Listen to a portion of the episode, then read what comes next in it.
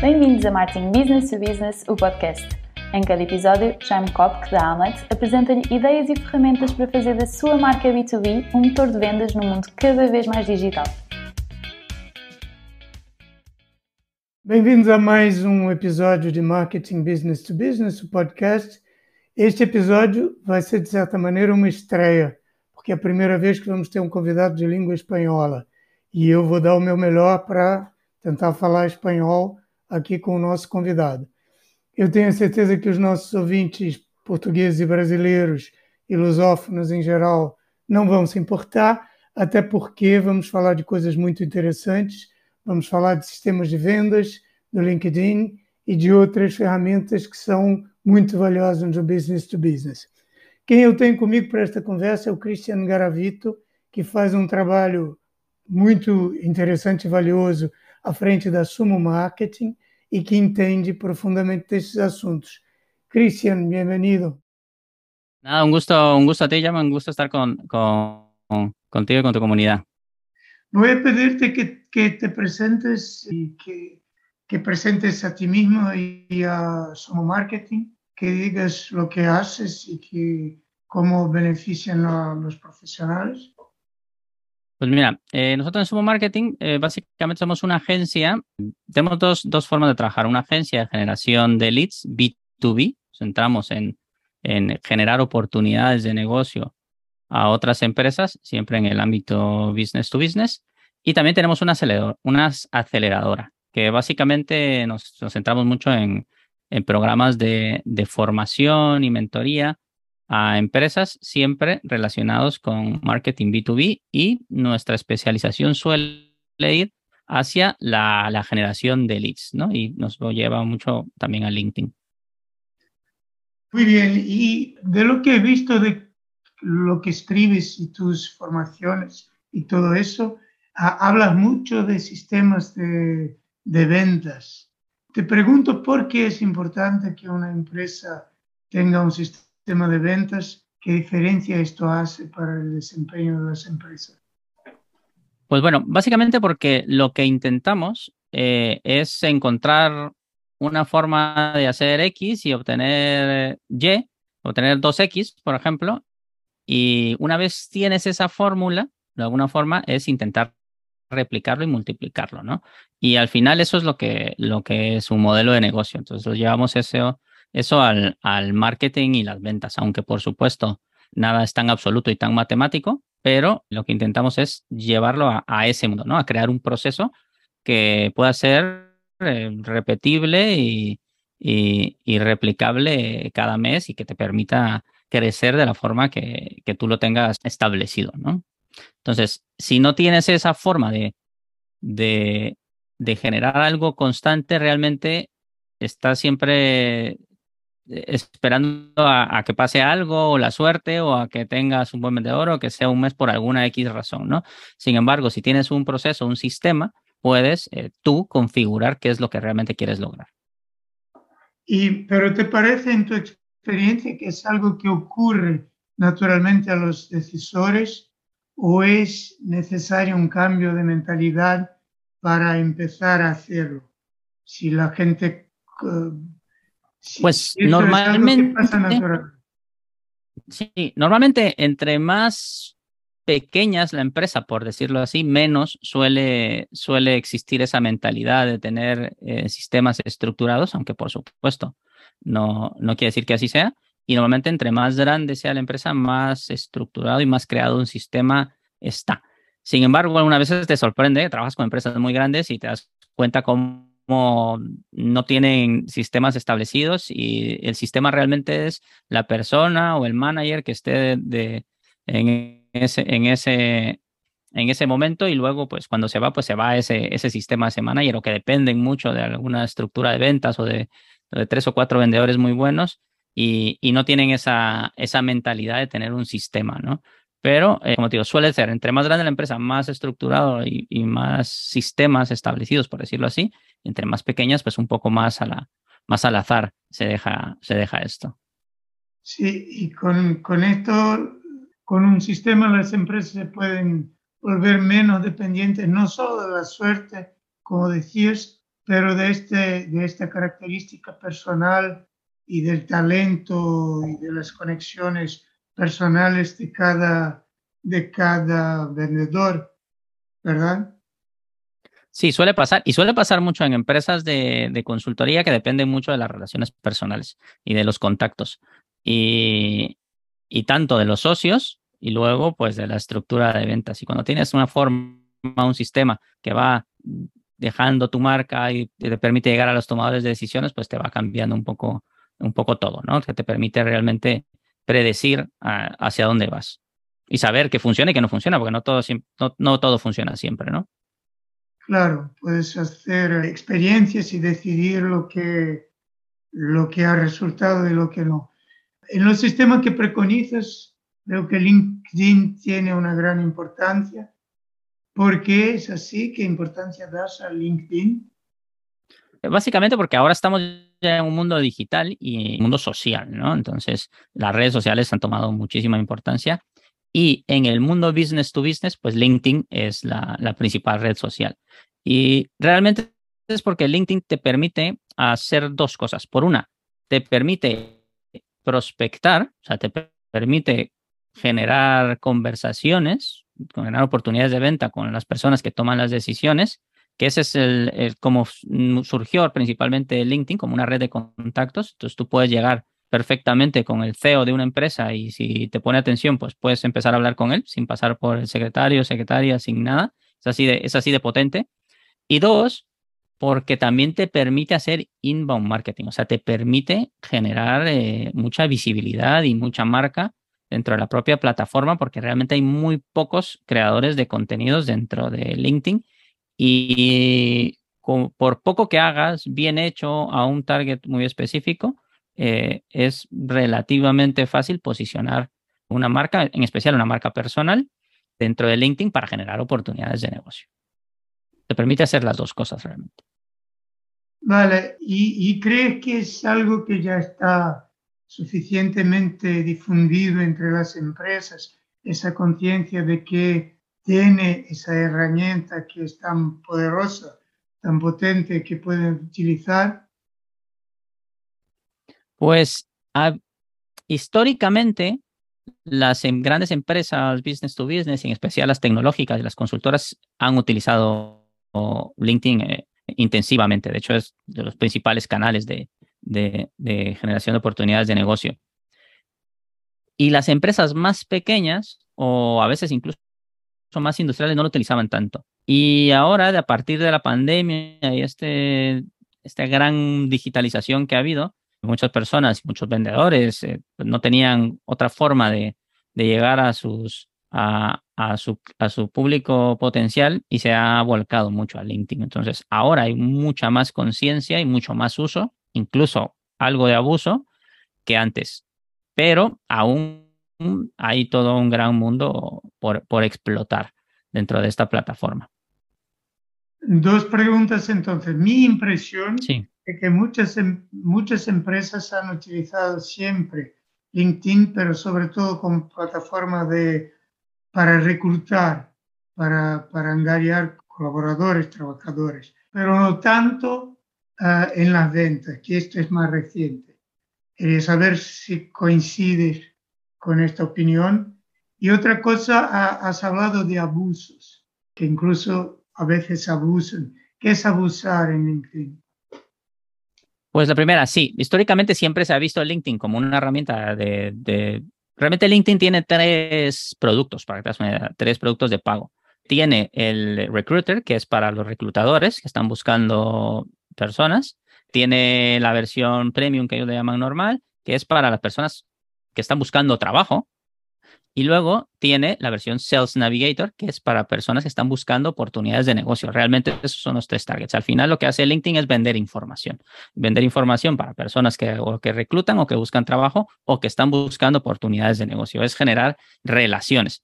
Entonces, la mayoría de las personas lo asume a eso y el mundo de reclutamiento siempre lo ha utilizado para eso, pero sí que hay muchas empresas, como te digo, en el sector más que todo tecnológico, que sí que utilizado LinkedIn, los, los que llaman SDRs, Sales Development Representative, lo han utilizado mucho para, para generar esas conexiones, pero no había llegado a, las empresas en general, no, se, no está masificado.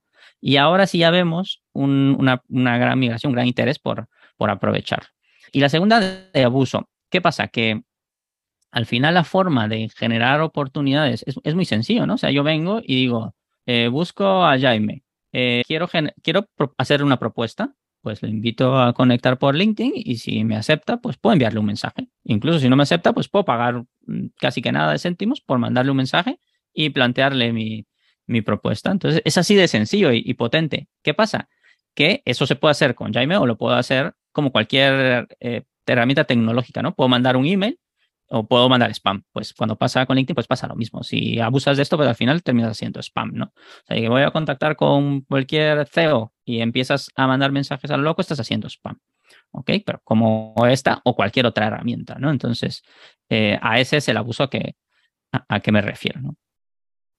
Vale, es decir, que son mensajes excesivos e irrelevantes y que no, con las cuales no estás ofreciendo nada que sea valioso para la persona, no estás mostrando que puedes ayudar, ¿no? Y... Así es, pero es como cualquier mensaje de marketing, ¿no? Aquí la clave realmente es entender perfectamente las necesidades y qué es lo que quiere nuestro público objetivo y luego pues, pues llevarle al mercado que tú puedes solucionárselo de la mejor forma posible y posicionado de la mejor forma posible. Pues es lo mismo, eso no es un, es un canal más. ¿Ok? Y, las bases de marketing pues se basan aquí también, son lo mismo. Vale, y has hablado de una dimensión de LinkedIn que es la posibilidad de hacerse visible con buen contenido y has hablado de contenido bien hecho. ¿Cuál es la diferencia entre contenido bien hecho y contenido no bien hecho, mal hecho? Para ti, si yo empezara hoy a publicar algo en LinkedIn, ¿qué me recomendarías como buenas prácticas? Pues mira, aquí realmente LinkedIn tiene una peculiaridad, que es que tus conexiones son tus seguidores. Entonces, si tú invitas a conectar a un colectivo, imagínate que yo invito a conectar a abogados. Invito a conectar a abogados porque tengo una oferta para abogados. Y empiezan a entrar a mi red, ellos automáticamente se convierten en mis seguidores. Y cuando yo haga una publicación eh, la van a ver, o por lo menos las primeras veces LinkedIn, el algoritmo se lo mostrará. Y si hay engagement, se las volverá a mostrar. Y si no, pues ya no. Pero a lo que me refiero es que entre más de nicho sea, mejor. Aunque, por supuesto, eh, no hay que llegar a extremos, ¿no? Pero con que sea un contenido que tenga sentido para el target al que vayas y que al mismo tiempo tu red sea de esos integrantes, esa es realmente la clave. Porque si yo tengo, imagínate, sigo metiendo estos abogados, pero me pongo a hacer contenido para médicos o para directores de marketing, mm, pues no van a, cuando lo vean estos abogados, decir esto no es para mí y mi contenido no funciona. Entonces es simplemente tener esa coherencia de, generar contenido para un nicho específico y no vender. Aquí la clave es no vender, sino realmente lo que se dice en contenido de valor, ayudar, ¿no? Pero que es entretener, educar, o sea, simplemente es generar contenido que te va posicionando como un referente en tu sector, sin necesidad de vender. Luego ya la venta ya vendrá y siempre hay publicaciones de call to action, pero la clave no es tener un feed de, ofertas de productos y servicios, que, eso ya llegará, pero es simplemente el, aportar valor, ¿no? El entretener, el, educar a tu audiencia y a una audiencia específica. Es decir, que hay que tener paciencia y hacer las cosas por etapas. Hay que crear una relación antes con, con buen contenido y solo después, cuando esta relación esté creada, hacer lo que, lo que ha dicho el contenido con call to action que te va a permitir pasar a la venta, si es el caso. Es así. Así es. Eh, bueno, pero una otra, una otra cuestión es que con todas sus ventajas, LinkedIn eh, no deja de ser una herramienta que tiene un dueño, que tú no controlas, que no pertenece a tu empresa y no, no sabes eh, lo que van a hacer mañana. Y entonces, como me parece que tal vez, por mejor que sea, no será una buena idea depender totalmente de esa, de esa herramienta como de ninguna otra. Sí, al final es una plataforma de... Sí, al final es una plataforma de, externos, ¿no? De, Microsoft y puede hacer lo que quiera con esto. O sea, tu perfil es, te lo pueden cancelar en cualquier momento. O sea, si por alguna razón no les gusta o, publicas contenido que va en contra de sus, de sus directrices políticos de alguna forma y te pueden cancelar la cuenta. Como pasa también con, con, Google y los buscadores, ¿no? Cambia el algoritmo y tu página deja aparecer en el tercer lugar y se va al 12 y tus ventas desaparecen eh, o como puede pasar incluso cuando dependes mucho de la publicidad en Facebook o en, Instagram, ¿no? Que dependes de, de, plataformas externas. Pues la solución aquí, de alguna forma, es llevarlo a tu mundo, ¿no? Siempre llevar, tener, tener lo que se llaman leads, ¿no? Generar, tener los datos de contacto de las personas, los integrantes de las empresas, de las empresas, los integrantes de las empresas que, que son tu público objetivo. Y esto normalmente lo haces con una estrategia pues captando los datos de contacto. Primero suele ser el email, por supuesto, ¿no? Los, datos personales, el email, y en el mundo B2B, pues el teléfono también es eh, indispensable. Pues generar tu propia base de datos, ¿no? Generar tu propia lista, como lo llaman, ¿no? La lista de emails, de money on the list. Aunque igual, si luego te pueden dar de baja de esta lista, porque son, esta es una estrategia de opt-in, aunque tú puedes hacer tu propia base de datos fría para tenerla en cualquier momento, pero básicamente es eso, ¿no? O sea, lo primero es llevar, crear tu propia base de datos, porque nunca sabes eh, qué puede pasar y no depender de un tercero, que por supuesto lo aprovechas al máximo, pero es llevarlo a, tu mundo, ¿no? ¿Y cómo se hace para crear una buena, para crear esa base de datos, de datos propia que sea tuya. Pues tú puedes hacer una base de datos fría, literalmente, de todos tus contactos de LinkedIn o investigar y vas haciendo una base de datos y sabes eh, quién es quién y si en algún momento quieres contactar con ellos, lo intentas, está bien. O puedes hacer una base de datos, eh, eso sería un opt-out, ¿no? Opt-out email marketing, que no te han dado el consentimiento. Y si también puedes hacer una base de datos opt-in, es que te dan ellos sus datos de contacto a cambio de algo normalmente, ¿no? Y esto, para eso se suelen utilizar eh, lead magnets, que puede ser desde una guía, un brochure, un, un white paper o webinar, un masterclass, cualquier evento, cualquier... Normalmente es una pieza de marketing a cambio de los datos de contacto. Y, y esto ya te permite, el, te han dado el permiso, es permission marketing, ¿no? Te han dado el permiso de recibir comunicaciones comerciales. Y aquí la clave luego es qué comunicaciones envías, ¿no? No pueden ser tampoco todas de call to action porque si no se dan de baja de la lista, ¿no? Aquí es llevarlos poco a poco, demostrar el expertise, ayudarlos y cuando sea el momento, pues tú estás en el top of mind y ya llegarán a, tu empresa. Bueno, y esto nos lleva al email, al email marketing, que si tienes la base de datos, eso presupone que la vas a utilizar para una relación por email. Pero ya sabemos que el email es un medio es difícil donde hay mucha competencia, ha sido dado como muerto muchas veces, ya lo sabemos, y no hoy persiste, pero es muy difícil de, de utilizar. ¿Cómo, ¿Cómo harías tú para, o cómo haces para, para bien usar el email en un contexto B2B? Pues el, el, email realmente es el, el, canal más extendido en el mundo B2B. O sea, literalmente no hay un integrante de una empresa que no tenga un email. Si estamos hablando de empresas profesionalizadas, no estamos hablando, de, por ejemplo, de un restaurante, de barrio, pero literalmente todos tienen un email. Entonces, realmente es lo más potente. De hecho, en, eh, en la ley GDPR hay se ha dejado un resquicio, o sea, la ley de protección de datos de la Unión Europea, que no te permite mandar un email mandar comunicaciones, coger datos de contacto de alguien sin su consentimiento y enviarle una comunicación comercial. Esto se hace solo en el mundo B2C. Sin embargo, en el B2B sí que se puede si se hace de una forma correcta. O sea, yo sí puedo coger el email de Ana Botín, buscarlo y escribirle un email personal si tiene sentido para su empresa y siempre con un ámbito profesional. Yo no puedo coger un email eh, a Ana Botín y mandar una, una, comunicación de venta de zapatos porque me van a, me pueden demandar. ¿okay? Eso es spam. El otro sí que es una comunicación bien hecha. Entonces aquí la clave pues es la personalización y hacerlo lo mejor posible, hacer cumplir ciertos factores técnicos de asegurarte que los emails vayan a entrar a donde queremos que entren. Y dos, pues hacer una oferta realmente interesante para la persona a la que le estás escribiendo el email. Y por supuesto tampoco vender. Lo que queremos es ir al siguiente paso, o sea, conocernos, generar oportunidad, eh, una cita, lo que sea, pero no ir al siguiente paso a vender. Por supuesto, no vamos a vender con un email, es, ilógico en un, en un concepto business to business. Entonces, es muy potente, se puede hacer, pero tenemos que tener en cuenta que esto normalmente se llaman emails fríos, ¿no? Que es email outreach. No nos han dado el consentimiento de tener una relación comercial, de, para enviar comunicaciones comerciales, entonces contactamos y podemos enviar dos o tres, cuatro comunicaciones y parar si no nos han dado una respuesta y ya, no están dentro de una lista de, comunicación, ¿ok? Lo otra es que captemos su email para recibir comunicaciones comerciales y aquí le podemos mandar emails todos los días. Ese es otro concepto, ¿ok? Vale, entonces en tu sistema uh, ofrecido algo que permita captar la atención de alguien, después quieres el contacto de esa persona, después vas a continuar manteniendo esta relación con, con más, más cosas útiles, más ofertas uh, interesantes, relevantes para la persona.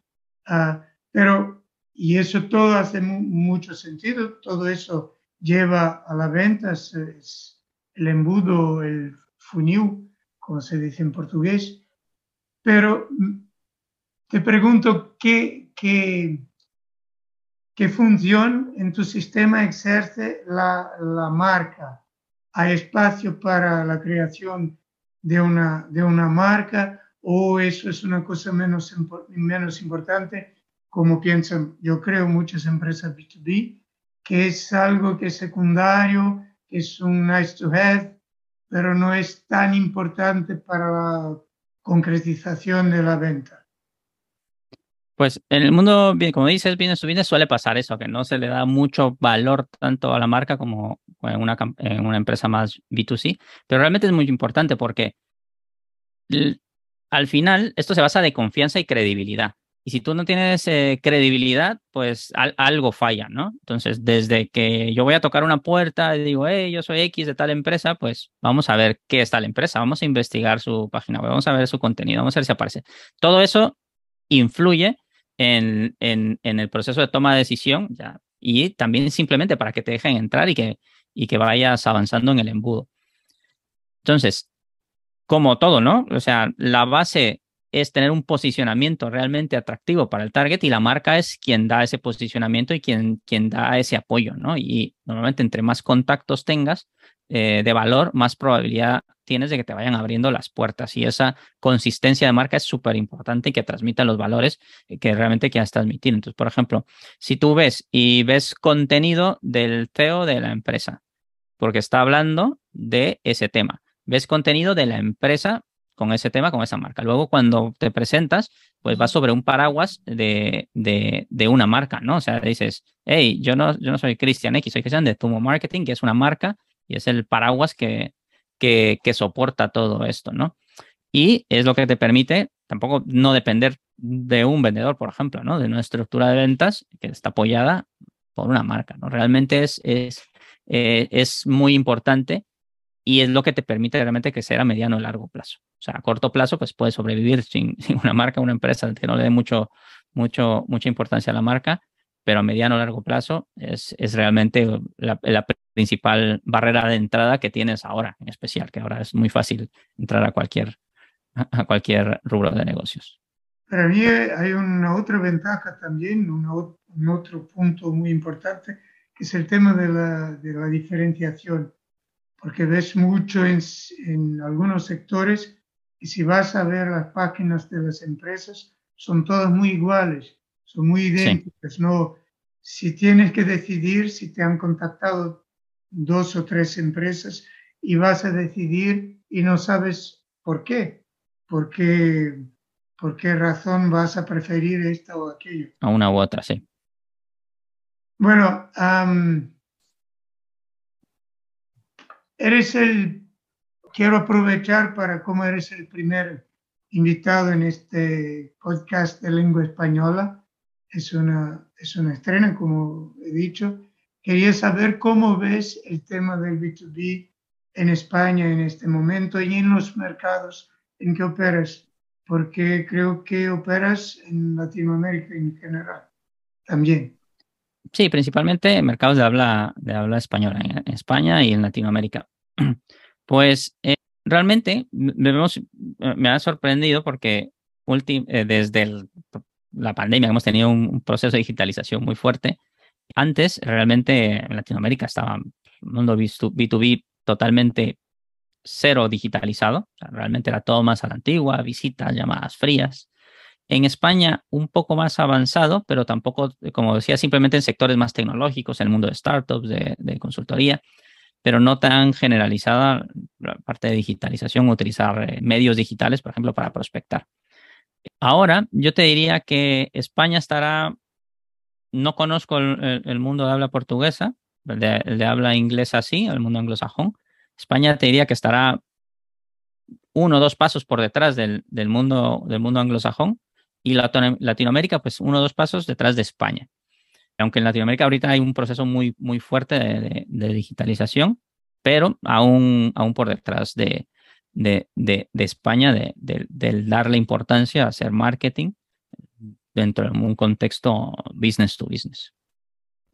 ¿Qué crees que, es, que son algunos factores críticos para que esta digitalización se, se acelere?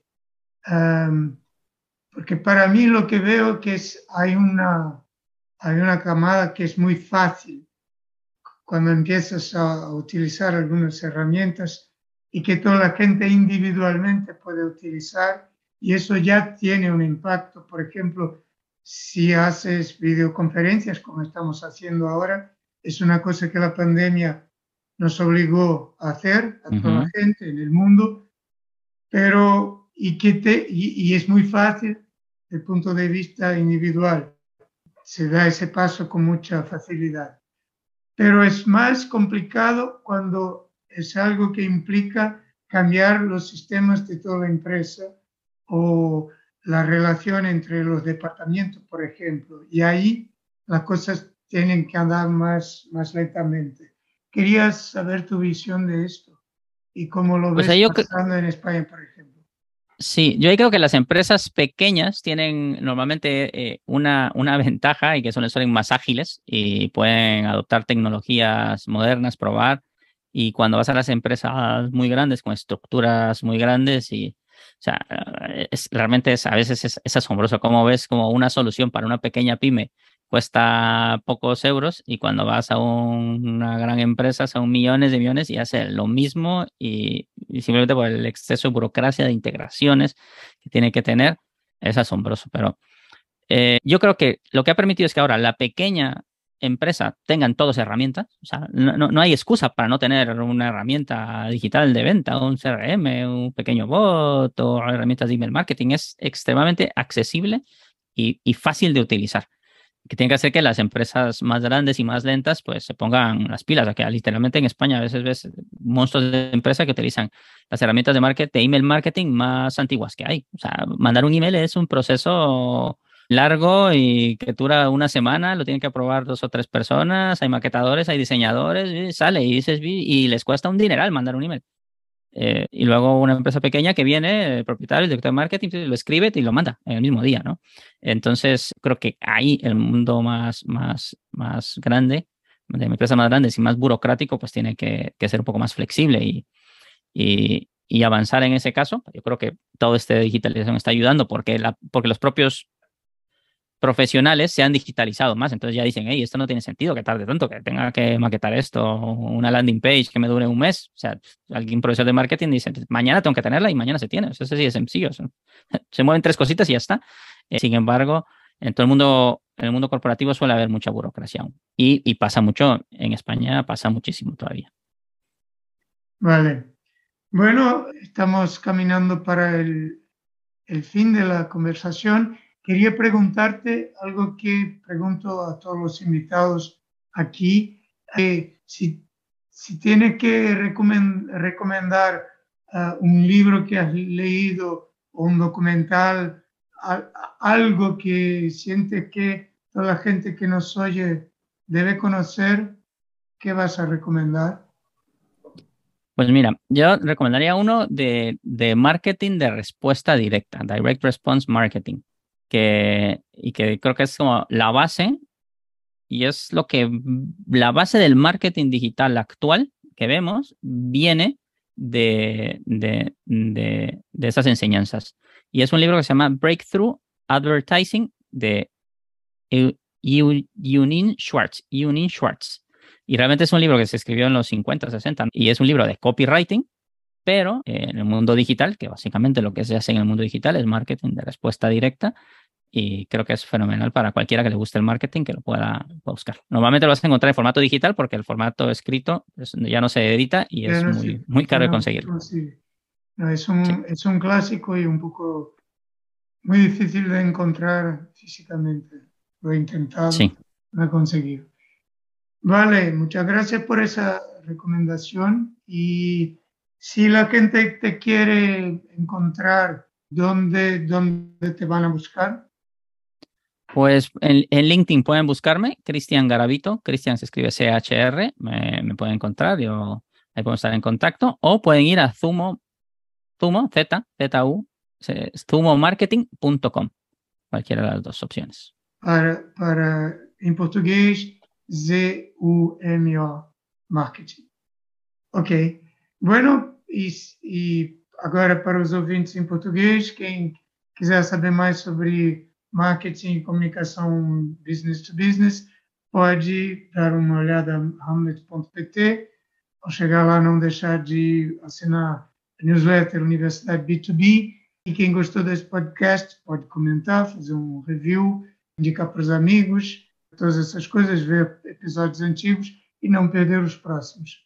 Tá? Cristian, muchas gracias por, por tu presencia y por tus uh, recomendaciones y todo esto. Ha sido un gusto. Igual, un gusto estar aquí contigo y, y con toda tu audiencia y ya sabes dónde estamos. Hasta luego.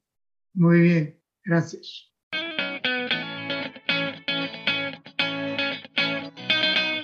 Acabou de ouvir Marketing Business to Business, o podcast da Amlet B2B. Se gostou, não se esqueça de fazer like, partilhar, deixar o seu comentário e subscrever no seu canal preferido. Para ver as notas desta conversa, vá a amlet.pt blog. E em breve voltaremos com mais um episódio de Marketing Business to Business, o podcast.